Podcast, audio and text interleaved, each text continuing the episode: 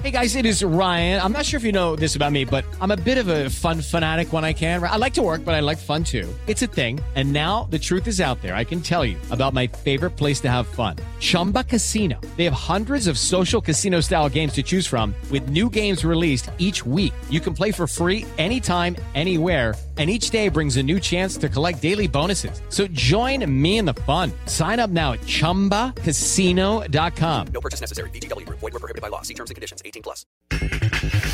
El auxiliar del Tri, Jorge Taylor, satisfecho con el triunfo. Realizamos un gran primer tiempo y el segundo tiempo no fue como el primero, pero yo creo que fue México un punto ganador y una victoria muy importante para sumar tres puntos fundamentales. El técnico de la selección de Costa Rica, Luis Fernando Suárez, no pudimos aprovechar las oportunidades. Donde las posibilidades creo que se, se decantaron para los dos, no muchas. Bueno, ellos tuvieron una y la concretaron. Creo que el equipo adelantó líneas y recuperó la pelota. El manager de Tijuana, Omar Rojas, esta noche arranca la serie final. Han jugado unos playoffs este, mucho, muy bien. Es un equipo que viene muy embalado y bueno, nosotros no somos la excepción y creo que va a ser otra serie muy, muy, muy difícil. Pediste la alineación de hoy. Desde el Montículo, Toño de Valdés. En la novena entrada, ganan de todas las formas posibles. Es espectacular lo que están haciendo. De centro delantero, Anselmo Alonso. Eso me llena de ilusión. A mí me encanta mi fútbol, me encanta ver los partidos.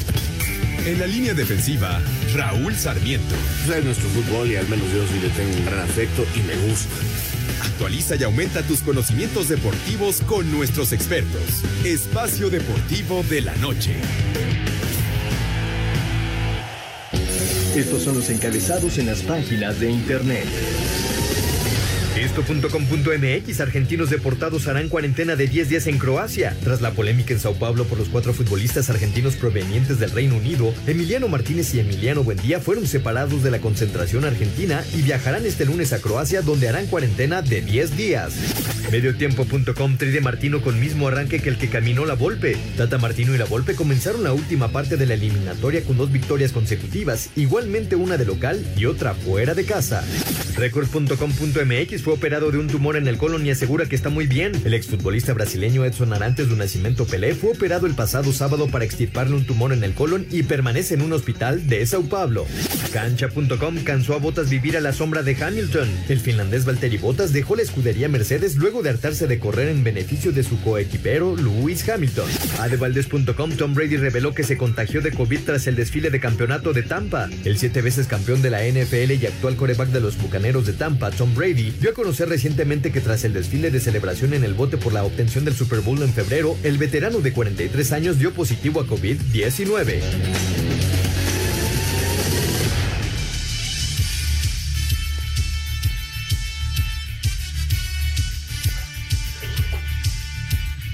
Amigos, ¿cómo están? Bienvenidos. Espacio Deportivo de Grupo ASIR para toda la República Mexicana. Hoy es lunes, arrancamos semana. Hoy es 6 de septiembre del 2021. Saludándoles con gusto, Anselmo Alonso, Raúl Sarmiento, el señor productor, todo el equipo de ASIR Deportes y el Espacio Deportivo, servidor Antonio de Valdés. Gracias, como siempre, Lalito Cortés por los encabezados. Hoy tenemos a Hassan en la producción, Fabián Lara está en los controles, Rodrigo Herrera en redacción. Abrazo para todos ellos. Raúl, te saludo con gusto. El equipo mexicano lleva de 2-2, seis puntos, no juega bien, no es espectacular, pero está ganando. Y en la eliminatoria, tener seis puntos en este, en este momento es muy, muy bueno, sobre todo la cantidad de empates que se han presentado en este, en este arranque de, del octagonal. ¿Cómo está Raúl? Te mando un abrazo. ¿Cómo estás, Toño? Qué gusto, pero de veras qué gusto saludarte. Para mí es un verdadero placer. Igual que eh, saludar a Jorge, Anselmo y darle mi agradecimiento a la banda, a todo este gran grupo y con Fabián Lara, con Rodrigo. Eh, creo que es Hassan, ¿verdad? El que está con nosotros. Sí, señor. Hoy. Sí, señor. Eh, mi Hassan, ahora sí le conocí bien la voz. Jackie, Claudia, todo, toda esta banda y Lalito que siempre nos acompaña de alguna manera. Así que gracias muchachos, sin ustedes no sería posible. Son un verdadero equipazo. Y bueno, Toño, pues este, hay un viejo dicho que de que no te gusta nada, nada va a gustarte. O sea, si no estás este, conforme con algo, vas a encontrarle siempre problemas. Y eso nos está pasando con la selección. Sí, es verdad, no es el mejor equipo. Eh, yo insisto y lo dije desde el viernes, después del partido contra Jamaica, como que muchos fundamentos para pensar que esta selección tiene mucho fútbol en este momento, no los hay. Pero en fin, está sacando los resultados, maneja los partidos, porque a mí me podrán decir lo que quieran. Hay momentos muy largos de los partidos donde impone condiciones. Sí termina apurado ayer, efectivamente, una pelota en el poste, como normalmente se terminan los partidos de visitante en Centroamérica. Pero están sacando los resultados, están llevando a buen fin los partidos y están tranquilos hoy en la punta de la eliminatoria de este torneo que la verdad a nadie le gusta, a nadie le queda bien, tantos y tantos problemas que siempre tienen las eliminatorias, ni que mira, si llegan a ganarle a Panamá, este equipo que no gusta, este equipo que se le encuentran defectos por todos lados, sería el primero en la historia de la selección mexicana en ganar tres partidos consecutivos de inicio en la eliminatoria. Algo habrá, algo habrá bien, o como siempre, los enemigos son muy malos, ¿no? Porque también siempre que gana México, ya ves, le ganamos a Alemania y era la Alemania más mala de todos los tiempos. Cada, cada vez que ganamos, le ganamos al equipo más malo de todos los tiempos. Ahora es la Costa Rica más mala de los últimos 20 años, ¿no? Bueno, pues ya, ya platicaremos de, de, la actividad de la, de la selección mexicana, ampliamente, por supuesto, del juego del día de ayer, cómo, cómo eh, ayuda a tener a guardado, ¿verdad? A tener a, un tipo de experiencia de guardado. Lo del Cata a mí me encantó ayer también. Ya, ya platicaremos. Qué lástima qué pena lo de Alexis Vega. Anselmín, te saludo con gusto. Decía eh, Raúl acerca de eh, pues que de repente pues hay, hay broncas y hay, y hay problemas. Broncón, el que se armó en Conmebol con el Brasil-Argentina. ¿Qué lío tiene ahora Conmebol? ¿Qué lío tiene ahora la FIFA? A ver cómo lo resuelven. ¿Cómo estás, Anselmo? Abrazote.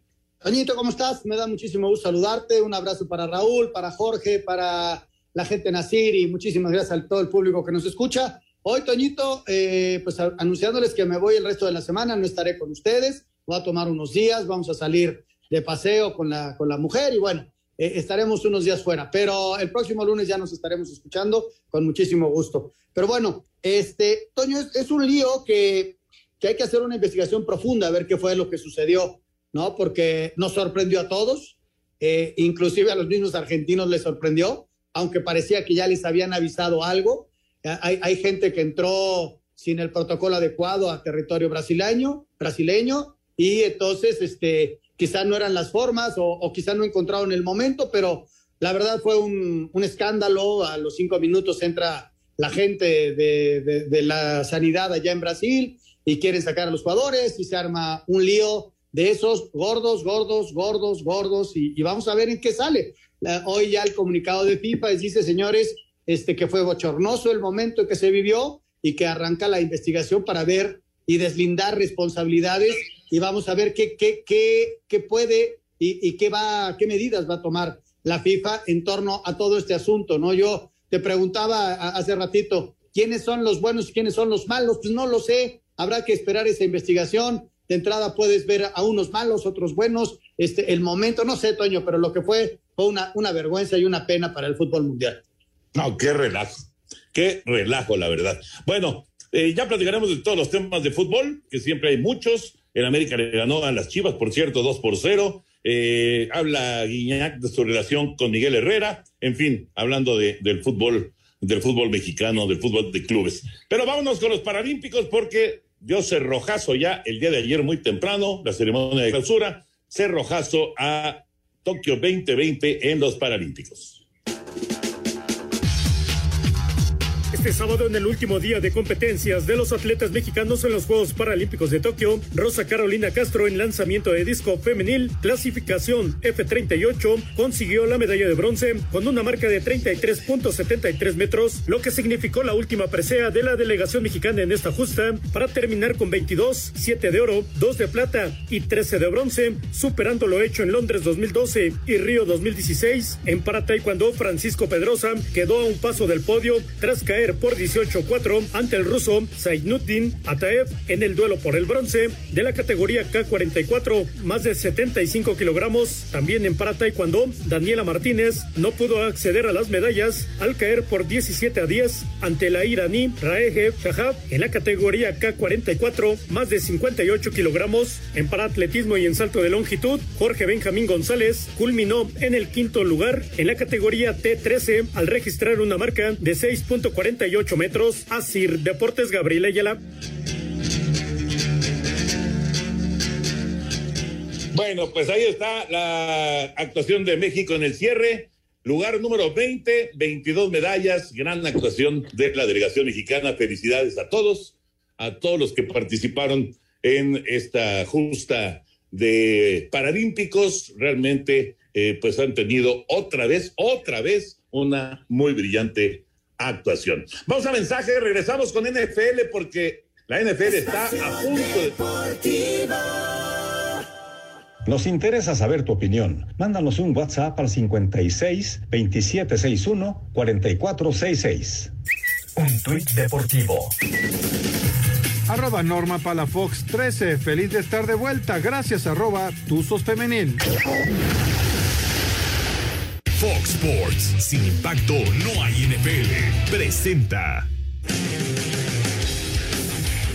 Los Tejanos de Houston nombraron a Tyrod Taylor como su coreback titular para el inicio de la temporada 2021 frente a los Jaguares de Jacksonville. Deshaun Watson, que aparece en el roster de 53, enfrenta cargos por agresión sexual y todo indica que no tendrá actividad este año. El corredor de los Gigantes de Nueva York, Saquon Barkley, después de tener su primera práctica con contacto este día, dijo que espera estar en el campo para el juego de la semana 1 frente a los Broncos de Denver. Barkley sufrió una rotura de ligamentos de la rodilla derecha en octubre del año pasado que lo dejó fuera desde ese entonces. Los 49 de San Francisco firmaron al esquinero Josh Norman para reforzar su perímetro. Para darle lugar en el roster a Norman, San Francisco dio de baja a Dante Johnson. Para Sir Deportes, Memo García. Fox Sports, sin impacto no hay NFL. Presentó. El jueves, el jueves arranca la temporada, el kickoff con el partido Dallas en contra de Tampa Bay. Inicia ya la campaña regular del fútbol americano. Recuerden, ahora son 18 semanas de temporada regular, 17 juegos para cada equipo, una semana de descanso, pero son 18 semanas de campaña y el 13 de febrero el Super Bowl se juega en Los Ángeles, en el SoFi Stadium, la casa de carneros y cargadores, que es un estadio, bueno, súper, súper espectacular, súper moderno, el eh, estadio más caro de, de, pues de cualquier parte del mundo. Es impresionante la tecnología y bueno, todo lo que, lo que se va a vivir ahí en, en ese estadio el día del Super Bowl va a ser increíble. Vamos ahora con la, la, Fórmula 1. Sí, dime una cosa. Tus favoritos por, la, por ambas conferencias. Mira, yo voy, yo pienso que el Super Bowl va a ser Kansas City y estaba, estaba yo, este, la verdad, pensando en, en dar otra vez de pronóstico el Super Bowl Kansas Tampa. Pero me voy a quedar con Green Bay. Me voy a quedar con Green Bay, con Aaron Rodgers despidiéndose de Green Bay, llegando al Super Bowl. Así que Kansas contra Green Bay. Ok. Bueno, Fórmula, Fórmula 1, Raulito y Anselmín, Fórmula 1. Qué contrastes de Checo Pérez, ¿no? O sea, arrancar eh, pues en pits y luego tener una actuación tan destacada que termina siendo el piloto del día, el piloto de la jornada, recuperando 12 posiciones. ¿Qué contrastes de Checo? Sí, Toño, fíjate que inclusive yo siento que hay como que una oleada, comentaristas, de aficionados, como que ahorita es el momento de darle duro al Che. Me llama mucho la atención porque creo que se está exagerando un poquito. Eh, entiendo que hay que exigirle que trae un carrazo, que, que es el momento importante, pero sí siento que en este momento se está eh, como que agudizando esa crítica para el piloto mexicano, que, repito, sí entiendo que hay que exigirle, porque lo que les, los, los, últimos cuatro gran premios le ha ido muy mal y, y sus calificaciones este, no son buenas. Y, luego en las carreras, pues este, tiene altibajos, como dice, pero creo que el tipo tiene calidad, tiene capacidad y que todos estos problemas que ha tenido, muchos son su culpa, por supuesto, pero también muchos son culpa de, la misma, de su mismo equipo. Entonces, eh, creo que vive un momento muy importante. Ayer es una gran carrera, es el piloto de la carrera, pero este sí, sí está viviendo, me parece que el momento exacto para detonar hacia algo muy bueno o hasta aquí llegó y bueno, habrá que entender que es un gran piloto, pero que no le alcanzó para más. Eh, eh, yo creo que, los altibajos lo han llevado, Toño, al quinto lugar, pudiendo tener un poquito más. Y todo lo que se menciona de críticas y todo, eh, es por ello, porque quizá nosotros esperamos más del piloto por el equipo en el que está.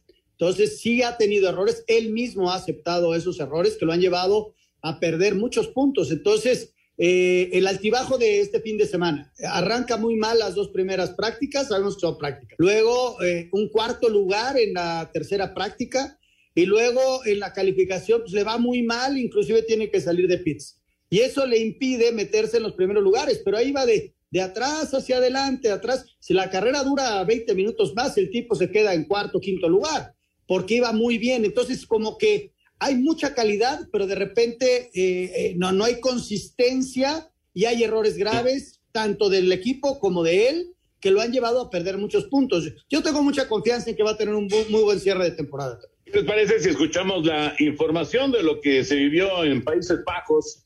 El Gran Premio regresó, la actividad de la Fórmula 1 regresó a ese país.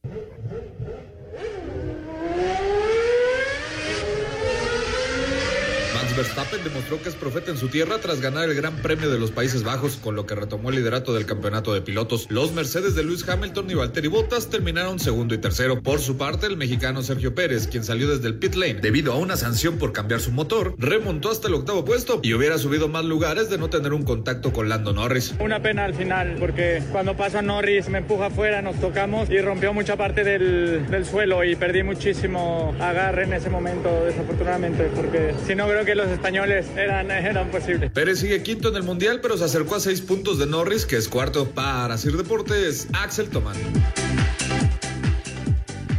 Muchas gracias, Axel. Bueno, y ya, para meternos al tema de fútbol, nada más. Eh, ahorita vamos para, para Televisa porque tenemos la transmisión en tu DN del juego de los eh, Toros de Tijuana y los, eh, los eh, Leones de Yucatán. Arranca la Serie del Rey, la gran final de la Liga Mexicana de Béisbol. Hoy la transmisión 9 de la noche en TUDN. Y vamos con información y después ya nos metemos al tema de fútbol. Los Leones de Yucatán y los Toros de Tijuana disputarán la Serie del Rey de la temporada 2021 de la Liga Mexicana de Béisbol que arranca este lunes en el Chevron. Los melenudos vencieron en cinco juegos a los Diablos Rojos del México en la Serie de Campeonato de la Zona Sur, mientras que Tijuana eliminó a los Mariachis de Guadalajara en seis juegos en la Norte. Habla el lanzador de los Toros, Oliver Pérez. Contento, ¿no? Dirá que pues, eh, los juegos estuvieron muy cardíacos eh, y la verdad eh, todos nos a la, a la hora cero y digo que eso es la diferencia, ¿no? Cada quien hizo, hizo lo que tenía que hacer y ahora nos toca un paso más, ¿no? Un paso más que la final, va a ser muy difícil también, pero diré que pues, el equipo está muy motivado. El primer juego de la Serie del Rey arranca este lunes a las 9 de la noche con 5 minutos, tiempo del centro de México en Tijuana. Asir Deportes Gabriel Ayala. No he terminado de entender por qué arrancar en lunes, lo que quiere decir que te vas a perder el domingo eh, es lunes, martes, luego miércoles descanso, jueves, viernes, sábado, luego domingo, domingo. son decisiones que se toman, ¿no? Pues sí, eh, finalmente, pues eh, me parece igual que tú, o sea, el domingo se convierte en un día importantísimo para el público, para la difusión del evento, en fin, pero pues, se toman estas decisiones y ojalá, ojalá sean para bien. Es una serie que nadie esperaba, todos estábamos confiados de ver Diablos contra Mariachis y nada, finalmente eh, tenemos una serie totalmente inesperada y que pues va a resultar buena. Estuve viendo el cierre del partido de Mariachis contra Tijuana que transmitieron, Toño, ustedes, escuchándolos ustedes tres, y, y me parece que este, Tijuana eh, supo calmar el momento crítico para evitar el séptimo partido y con un, su doble play salir adelante en momentos muy importantes. ¿eh? Toño, ¿quién, aquí podemos hacer de, favorito. Desde luego, Tijuana tiene cuatro partidos en casa, eh, Yucatán va a tener tres. Si vemos la temporada, fue mejor la de, la de Tijuana, no por mucho, pero sí fue mejor que la de Yucatán. ¿Tú cómo los ves? ¿Cómo llegan los pitchers? ¿Quién llega, quién llega mejor? Desde luego que ganarle a Diablos es muy importante y esa motivación es buenísima para Yucatán, ¿no? Sí, sí, sí. Si me corto me dicen porque estoy aquí en un túnel creo que ya sabemos que es en un túnel. Pues ya se cortó. Pues ya se cortó el túnel, te llevó al túnel del tiempo. Pero este, yo voy a darle favorito a Tijuana para esta serie. Bueno, yo veo a Yucatán, sinceramente. Yucatán. A ver, ¿ahí me escuchan? ¿Ahí ya me escuchan? Ahí estamos, sí. Ah, perfecto. Sí, a mí me gusta Yucatán. Yucatán me gusta, tiene, creo, mejor picheo que, que Tijuana. Tijuana tiene muy buena ofensiva. La verdad es que los dos equipos hicieron una hombrada, ¿eh? A, Mariachis del lado del norte y a Diablos del lado del sur realmente se veía complicadísimo, complicadísimo, pero Yucatán inclusive le gana a, los Diablos con mayor, entre comillas, entre comillas, mayor facilidad que lo que pudo hacer Tijuana finalmente con Mariachis. Así que me voy a quedar con Yucatán. Creo que Yucatán es ligero, por lo menos ligero favorito, aunque como bien dice Raúl, los dos primeros juegos, y, si se va a siete, pues los cuatro, cuatro de los siete juegos van a ser en la frontera, va a ser, van a ser en Tijuana. ¿Y qué tal el viajecito que se van a echar, no? de, frontera, de frontera a frontera se la van a echar desde, desde Tijuana hasta Mérida había, había un comercial, ¿no? Que decía, de Tijuana a Yucatán, con sombreros tardán. Exacto. ¿Te acuerdas? Muy bien, Anselmín. Muy bien, claro que me acuerdo. Es de hace, de hace chorrocientos años, pero claro que me acuerdo. Qué antiguo eres, Anselmo, dices que eres Qué antiguo, ¿verdad? Qué bárbaro. Aunque, aunque creo, creo que era de Sonora a Yucatán, pero bueno, no importa de Tijuana Yucatán también Por supuesto que era de Sonora. qué bárbaro, qué agua fiestas. Te, te, está igual de lejos.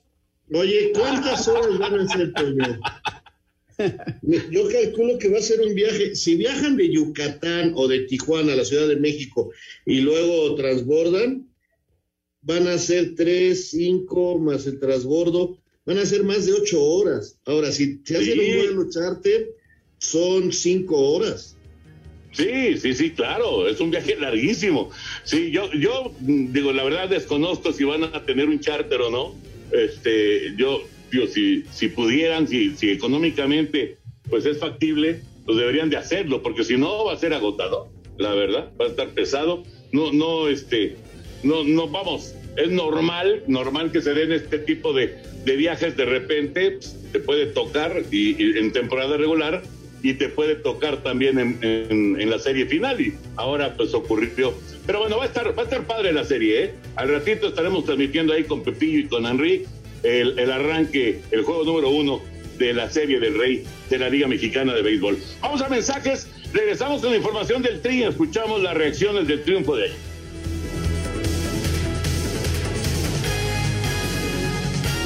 Espacio Deportivo. Espacio Deportivo.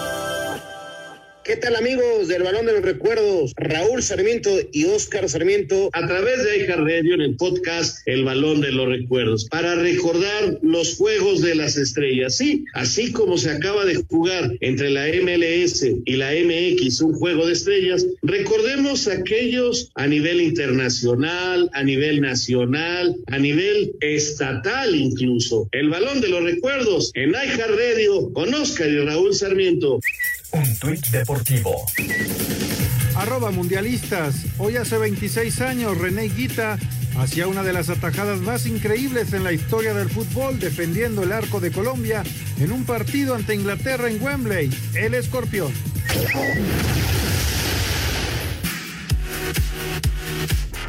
Tras la victoria ante su similar de Costa Rica, la selección mexicana de fútbol consiguió su segunda dentro del octagonal final rumbo a Qatar 2022 y está de líder con seis puntos. El mediocampista Andrés Guardado pide que se valore lo que ha hecho hasta ahora el tricolor en este octagonal. Eh, como siempre se ha hablado, no hay más la exigencia que, que tenemos de, de, nuestra afición, nuestra prensa, que siempre quieren que, que ganemos, que gustemos, que goleemos, ¿no? Eh, pero bueno, una eliminatoria es muy difícil, más hoy en día, ¿no? Eh, creo que hay que darle mucho valor a este triunfo, a este inicio, como tú dices, dos triunfos eh, consecutivos. Todavía vamos por el de Panamá, eh, con calma, con humildad y seguir trabajando como lo hicimos hoy, que, que seguro así tendremos una eliminatoria, eh, digamos, tranquila, ¿no? Por así decirlo.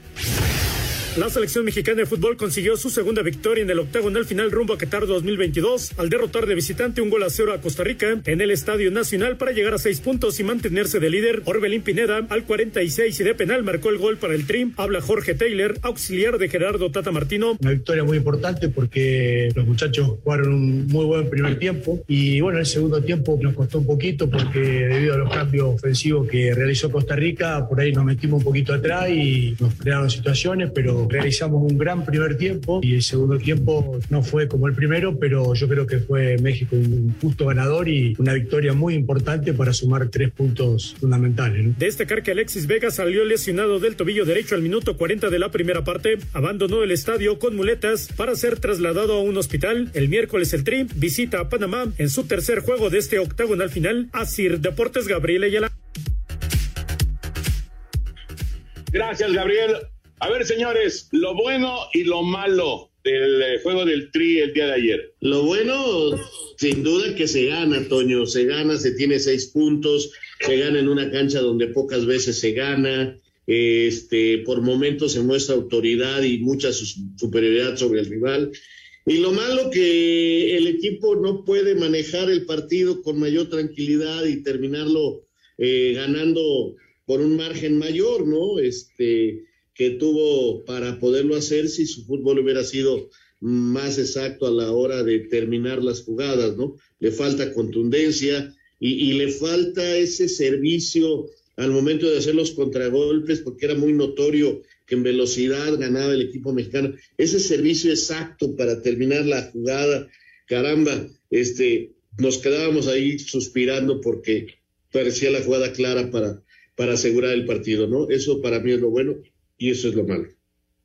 Lo bueno, los tres puntos, una muy buena victoria de visitante en la eliminatoria a un rival eh, que normalmente se complica muchísimo, que es Costa Rica, más allá del nivel que pueda llegar a tener hoy por hoy. Son tres puntos en la bolsa, es lo bueno. El manejo del partido en el primer tiempo, eh, eso para mí es, es, lo bueno. Lo malo eh, es la, las fallas en momentos indicados, muy importantes eh, eh, que, que, de repente existen a la hora de la definición. La lesión de, de Vega creo que también es, es, es, malo. Y el cierre, creo que el equipo mexicano, como ya explicaba el técnico auxiliar, eh, se, dio, se, dio, demasiado y ahí Costa Rica estuvo a nada, a nada de empatarnos con ese tiro al poste. Pero bueno, es lo bueno y lo malo según yo. Y bueno, Panamá gana. Si quieren, escuchamos la información de toda la jornada de CONCACAF y ahorita platicamos de Panamá, el partido del miércoles. Sailarin volvió a ser héroe para Canadá al rescatar un punto en el empate a uno contra Estados Unidos. De visita en el Independence Park, Panamá dio la sorpresa al asestar dolorosa derrota a Jamaica, tres goles por cero. Escuchemos a Thomas Christiansen, técnico canalero. Nos acompañó el, primer gol, pero el primer gol también viene después de tener una, una posesión, de tener la pelota. Eh, la calidad individual de ellos no se puede negociar. Eh, estaba ahí, pero el mérito de nuestro equipo fue eh, neutralizar a, a, esos buenos jugadores. En el Cuscatlán, El Salvador y Honduras igualaron a cero, mientras que en San José de Costa Rica, México ratificó el liderato del octagonal al doblegar 1-0 al combinado Tico. Así Deportes, Edgar Flores. No sé si han tenido la, la oportunidad de ver a, a Panamá eh, ¿Es el partido más complicado para, para el tricolor o nos, mantenemos con Estados Unidos a pesar de los empates de Estados Unidos en estas dos primeras jornadas? No, Toño, siempre el partido más difícil es el que vas a jugar. O sea, el primero difícil era Jamaica, el segundo era, era Costa Rica y ahorita el partido más difícil va a ser el de Panamá, que además llega invicto y con un triunfo de visitante contra Jamaica, aunque empató y no se vio nada bien contra Costa Rica de local. Vamos a verlo contra la selección mexicana. Para mí, ahorita el más difícil que tiene México en su camino se llama Panamá. Ya veremos cuando llegue el momento contra Estados Unidos eh, cómo, se, cómo llegan ambos equipos y en qué situación. ¿no? Eh, la, la, última vez que nos enfrentamos fue hace poquito contra ellos en Copa Oro y fue un 3-0 a favor de México. Hoy enfrentas un equipo diferente porque viene pues con mucha confianza por el triunfo de visitante y además juegas en su estadio. Entonces te vas a enfrentar a un rival muy bravo, Toño, muy, muy bravo eh, el equipo mexicano creo que lo hizo muy bien de visitante y así tiene que seguir, eh, y, pero sí es un rival bravo. Eh, en el papel, normalmente el, rival más difícil en una eliminatoria, desde luego que es el que sigue, es Panamá, pero Estados Unidos es el rival con el que, con el que te quieren comparar y con, que te ganó dos partidos en el verano. Pues, vamos a esperar a ver cómo llegan a, eso, a ese partido, tanto México como Estados Unidos, porque si me apuras ahorita, a mí sí me gustaría enfrentar a Estados Unidos después de un empate de local con Canadá, pero va a ser completamente diferente cuando los enfrentemos allá, ¿no? Eh, la loquera Costa Rica y Estados Unidos en el papel son rivales más fuertes, pero ahora enfrentar a Panamá también es muy complicado por lo que te comento, ¿no? Pues va a estar, va a estar interesante el juego, la verdad.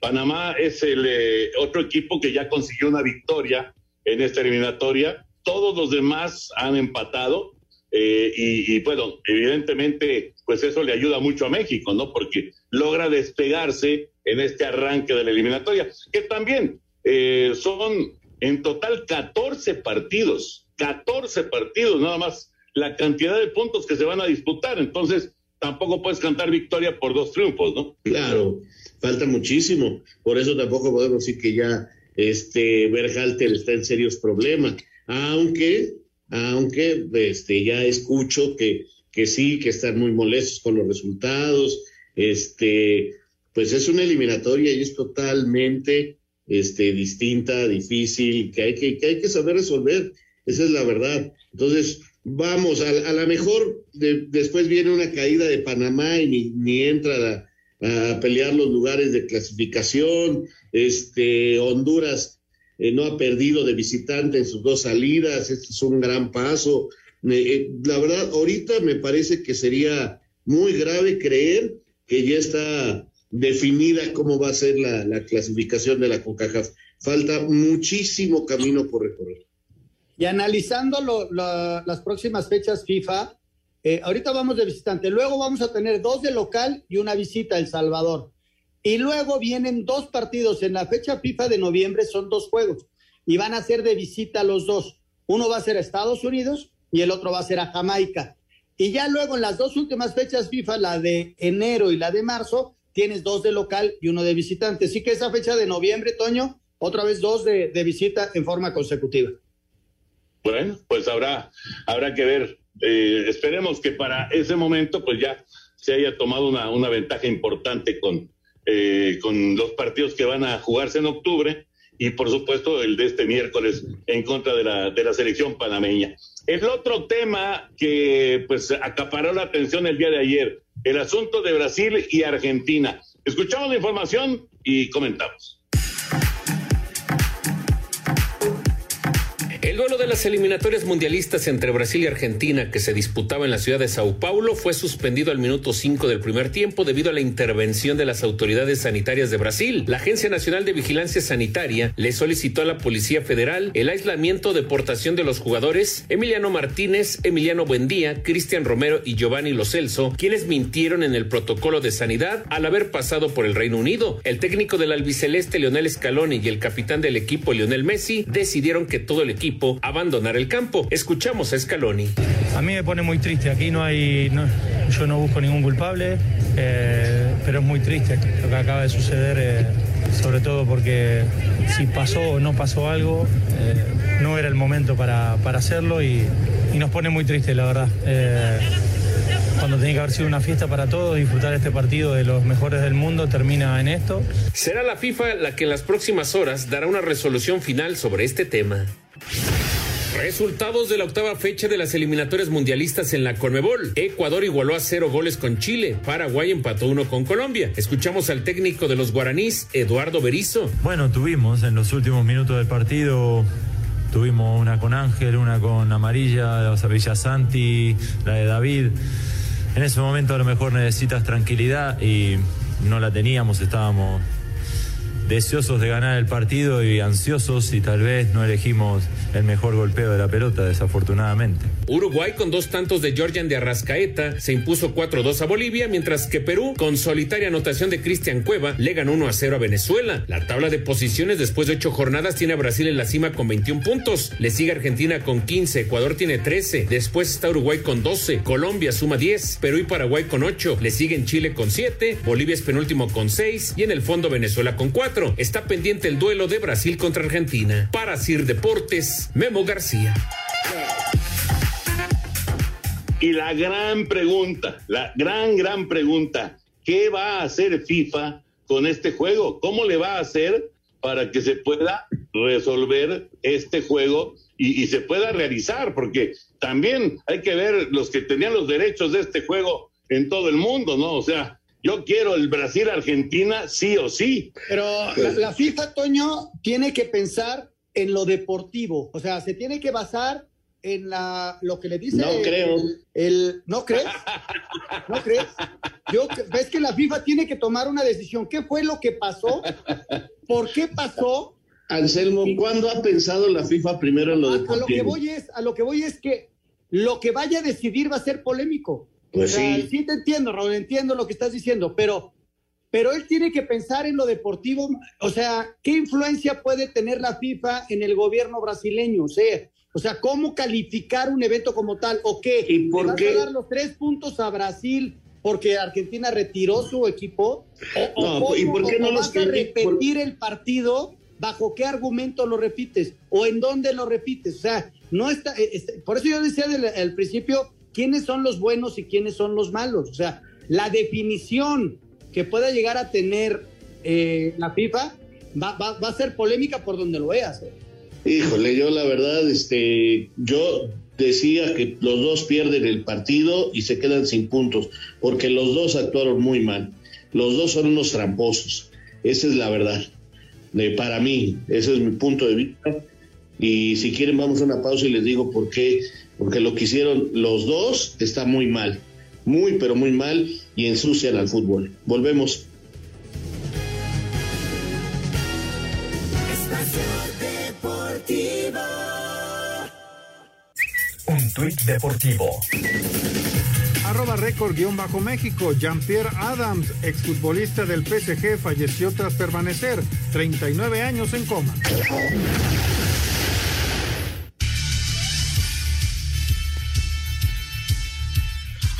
Está Lalito Bricio con nosotros, pero antes, Raúl, ibas a cerrar el, el sí, tema. Sí, Toño, mira, esto la verdad es increíble porque eh, hoy nos decimos muy extrañados de muchas cosas, pero todo tiene un inicio y, y creo que los dos, eh, la, la, las dos partes están involucradas.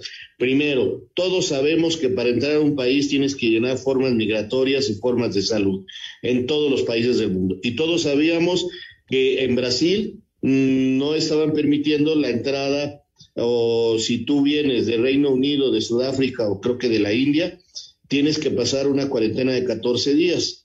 Eso todo mundo lo sabía. Brasil no trajo a sus jugadores de Estados de Inglaterra por eso y todos sabían. Lo sabían los argentinos que negociaron con dos equipos en Inglaterra la manera de que jugaran dos partidos, pasándose por encima lo de Brasil.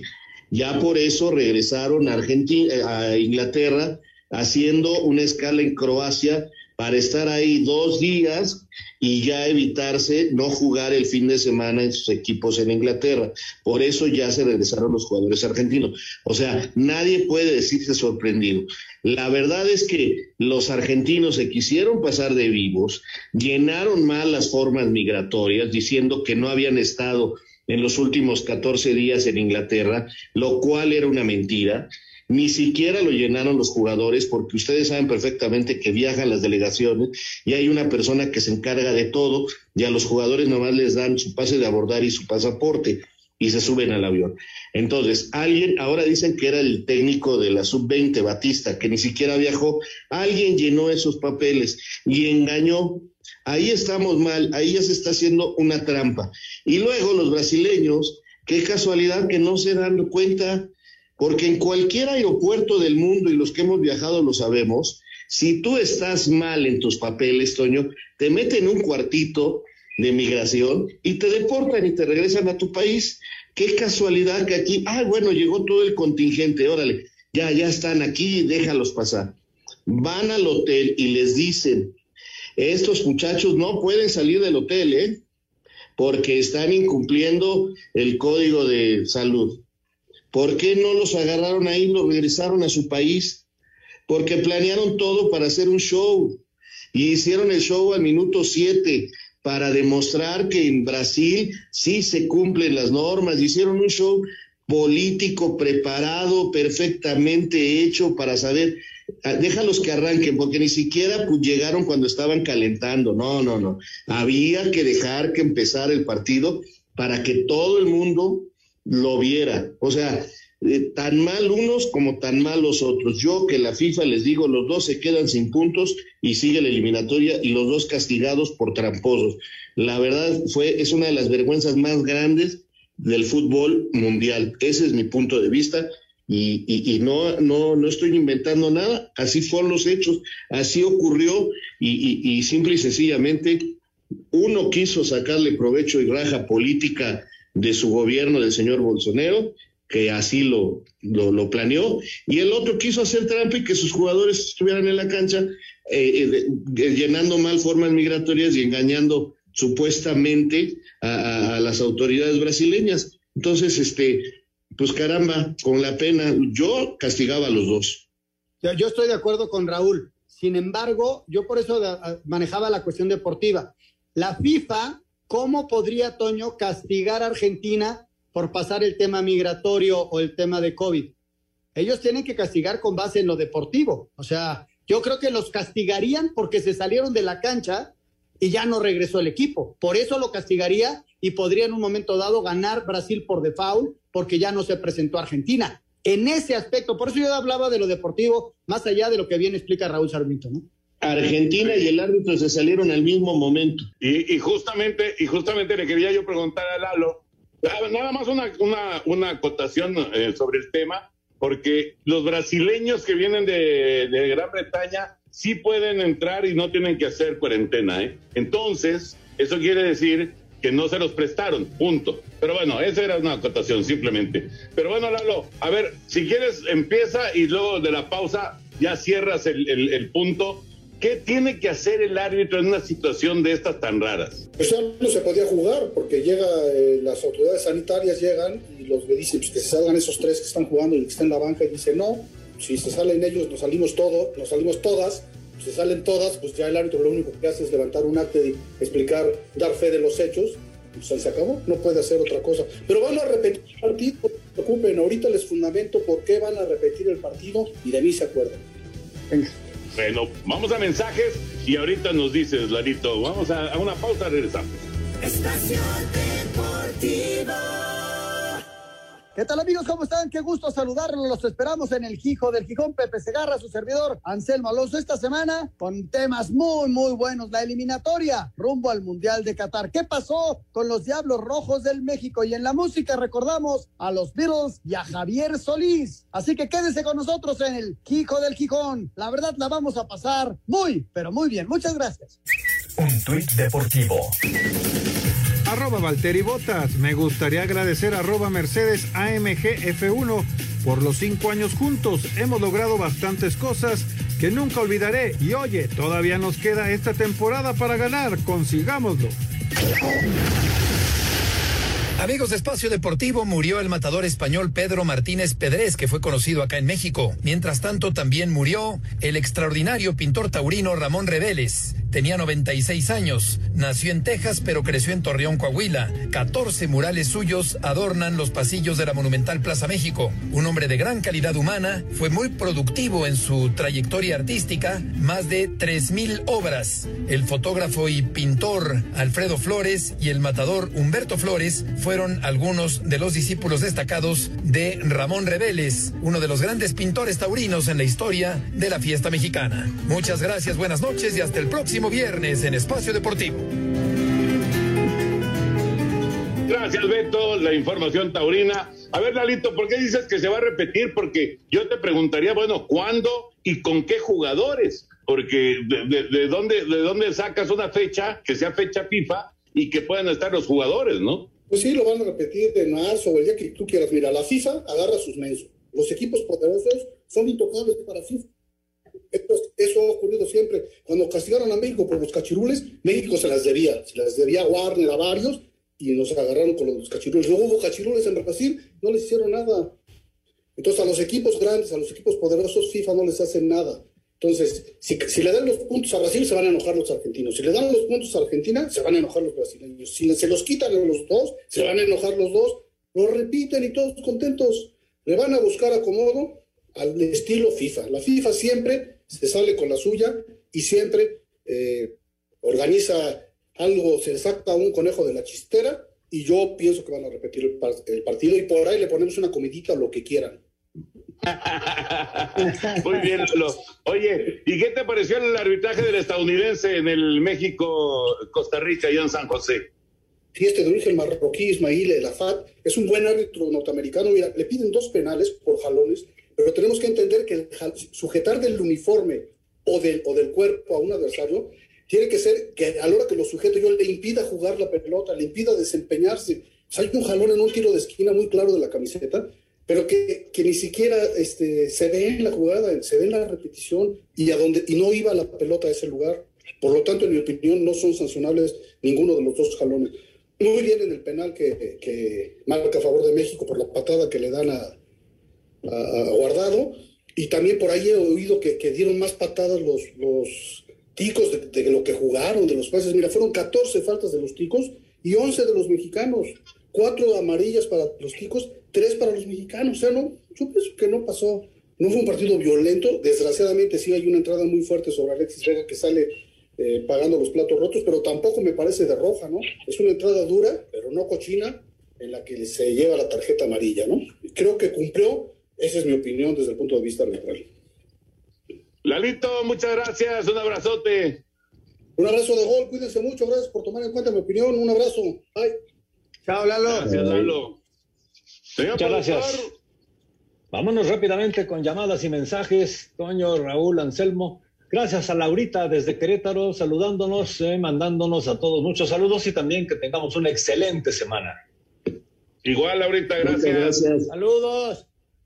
¿Qué tal? Muy buenas noches, Toñito, Anselmín, señor Sarmiento, señor productor. Felicidades por su programa. Los escucho desde hace siete años. Por favor, mándenme saludos a su humilde fan, Gonzalo Hernández. Claro que sí, Gonzalo, un abrazote. Buen inicio de semana, saludos desde Acapulco Guerrero. Sufrió el tri, pero se ganó. ¿Qué es lo que cuenta? Bendiciones, nos dice Alfredo. De acuerdo, Alfredo. Muy buenas noches. ¿Qué saben de la salud del Rey Pelé? Saludos desde Irapuato, Víctor Barajas. Lo operaron, tenía un problema, eh, fue operado, estuvo una semana en el hospital, en estudios, y ya lo operaron. Y ya él mismo llegó por redes sociales un mensaje diciendo que ha salido bien de la operación y que saldrá adelante también de este partido. Ah, qué bueno, qué bueno. Gracias. Saludos, Anselmo, que disfrutes de tus vacaciones. Estoy de acuerdo con Raúl Sarmiento. México siempre juega contra equipos C, así que creo que eh, así creo que no llegaremos a ser campeones del mundo. Soy Luis Enrique de San Juan. Está bien, está bien. Saludos.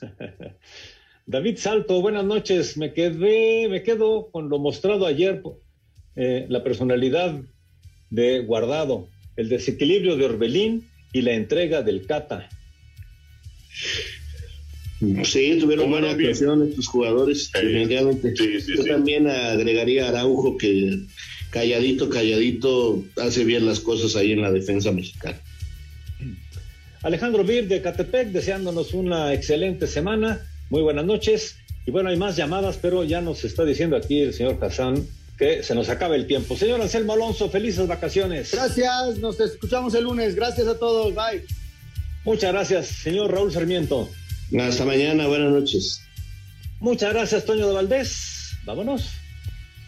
Disfruta tus vacaciones, Anselmito, no te preocupes. buenas noches. Adiós, Antonio. Espacio Deportivo.